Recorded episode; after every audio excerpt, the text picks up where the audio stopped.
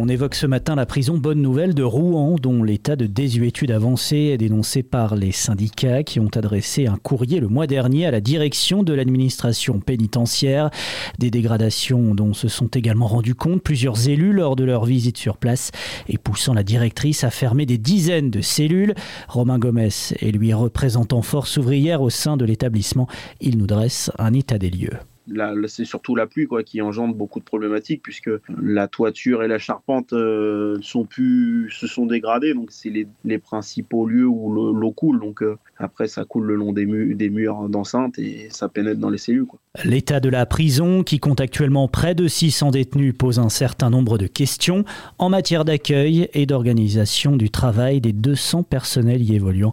Romain Gomez pour les conditions de détention et pour les conditions de travail de, nos collègues également, puisque actuellement nous avons quelques douches de fermées, ce qui oblige une surcharge de travail pour les collègues, puisqu'il faut que les détenus se lavent sur d'autres étages, donc ça engendre plus de mouvements.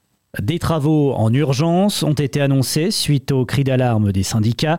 Ils pourraient débuter dans les prochaines semaines. Là, actuellement, on attend le, le retour d'un diagnostic qui devrait tomber courant premier trimestre 2024. Et en fonction de ce résultat-là, on, a l'accord du directeur de l'administration pénitentiaire qui a débloqué une enveloppe pour commencer certains travaux d'urgence. Et quant à des travaux plus vastes au niveau de la structure, ce ne sera pas avant 2027, soulignent les syndicats, qui ont également écrit au procureur de la République de Rouen pour l'alerter de la situation.